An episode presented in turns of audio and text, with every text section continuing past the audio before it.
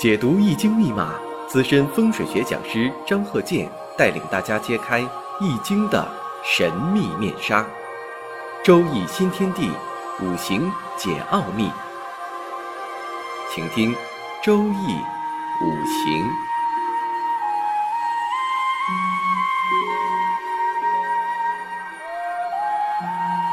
上山微电台荣誉出品。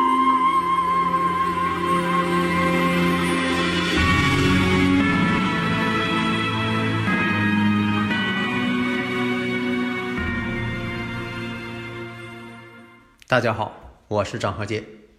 走五行上一堂呢，我们分析了就是年月日时辰这四个柱之间的关系。关键什么呢？判断它的强度。下面呢，我们看这个例子：甲午、丙寅、乙巳、丁丑，这四位男士。首先，我分析一下五行当中呢。十个大白日，以前我讲过，十个大白日阴差阳错日。那这个阴差阳错日啊，它会影响到婚姻啊，但并不是说的以完全什么事情都以这个日柱来判断，那就太片面了。你得把年月日时辰完全综合到一块。我说的意思呢，并不是说所有的问题你都拿日子说话，那年柱、月柱、时柱那都干什么用了？说你得综合判断。综合在一起，把各方面的数据综合在一起，得出结论。首先，我们看一下五行当中呢，没有水这个五行，也没有金这个五行。月上呢有个丙火伤官，时上呢是个丁火食神，年上呢有个劫财星。以前讲啊，这个十个大拜日、阴差阳错日。它确实影响婚姻，但不能说你拿日子什么都判断，啊，这个十个大败日、阴差阳错日，你看他事业怎么样啊，财运怎么样啊？那得综合判断，你不能说拿所有的日子，啊，把这个日子当着这个呃灵丹妙药了，那不行。所以呢，看到这个问题之后，你可以把它作为一个参考的依据。寅午呢又半合火，那制作呢巳火。巳火跟这个丑土之间时辰形成了一个拱合，月上这个寅木又是它的地旺阳刃，寅木跟巳火之间形成相合关系。所以我讲课也经常讲，你必须得验证一下以前，然后呢再讲现在，再推算未来。啊，验证以前的点到为止，你不能说长篇大道的以他为主，但是你必须验证。那这个以前的事情是当事人能够明白的，能够说对还是错的。所以有一部分朋友啊，或者是一些外边的人呢，把这验证以前的事情啊给讲歪了。为什么呢？因为他本人也验证不了。因为在以前呢，我也碰到一些像类似于所谓呃江湖人士吧，看到来这么一位朋友。啊，坐着轮椅来的，啊，先天呢就是小儿麻痹症，啊，他就是想要啊，这个呃找一个宽慰吧，说这辈子你说怎么碰到这个事情啊？那么这个预测者呀就说了，啊，前世啊是这个铁拐李，铁拐李转世，这个人一听这不对呀，那铁拐李就一条腿瘸呀，我这两条腿不会动弹呢，结果这位呢无言以对。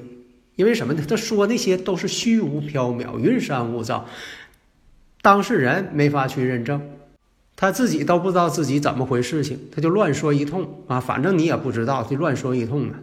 社会上经常有说啊，谁谁是童子的，谁谁又是仙女的，其实呢，当事人本人和这位预测者都不知道，那预测者就乱说。那么咱再回到刚才这个例子上，甲午、丙寅、乙巳。丁丑，那刚才讲到了，这中间呢，你把这个原局都分析好了。好，我们就看一下，那这个月上呢有一个阳刃，地旺阳刃呢，年上呢又有劫财。那么男人的妻子在五行当中呢，可以用财星来代表。另一个呢，它又是这个十个大白日，哎，你看这些条件都给它放到这儿了。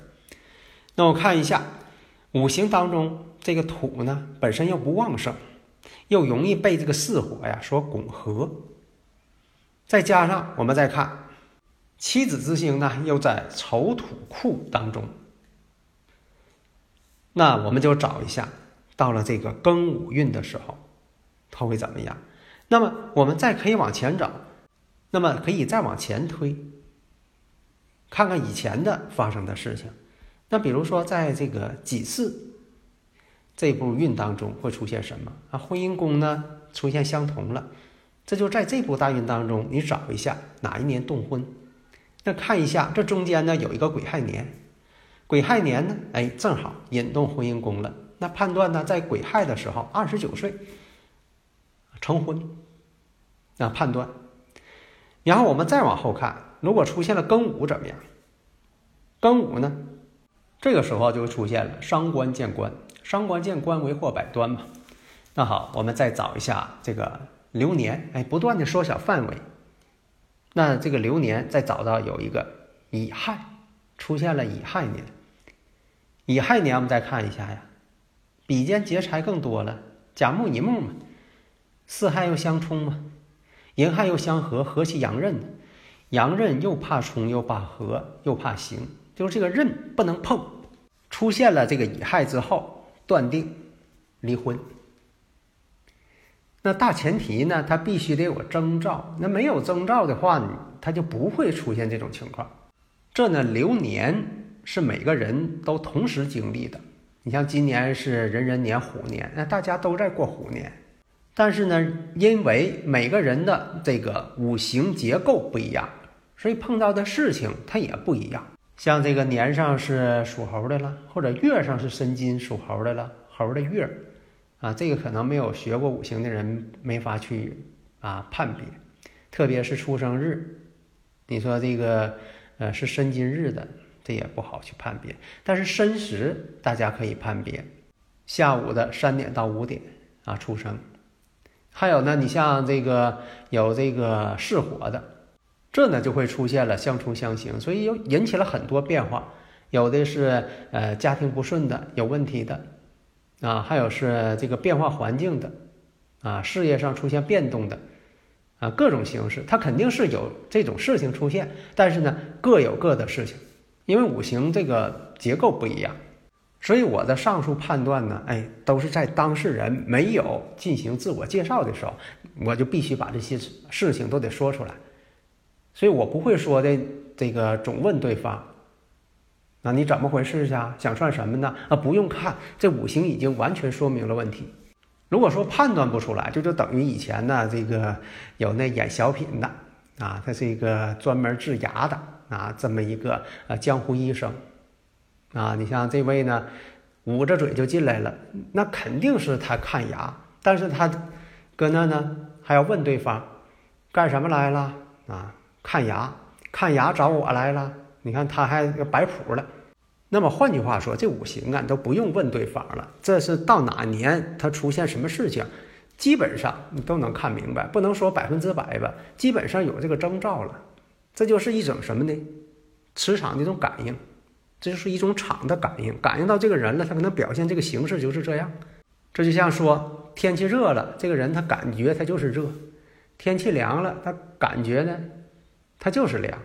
下一堂我们讲一下女士的，有一位女士的这个五行。这些例子呢，都是这个若干年前呢，几十年前呢，就说当事人啊同意了，咱们才能讲。那人说不同意，那咱们就不能讲啊，保护隐私嘛。但是呢，教学呢还必须把这些例子拿出来。所以说呢，我是再三的筛选，有的时候呢，必须把一些古书上的例子。古为今用，因为确实呢，有的时候，呃，看的五行多，但是呢，真正拿出来作为例子的少之又少，所以大家呢一定要好好听课，要珍惜每一个例子，好好分析。下一堂呢，我们接着讲。好的，谢谢大家。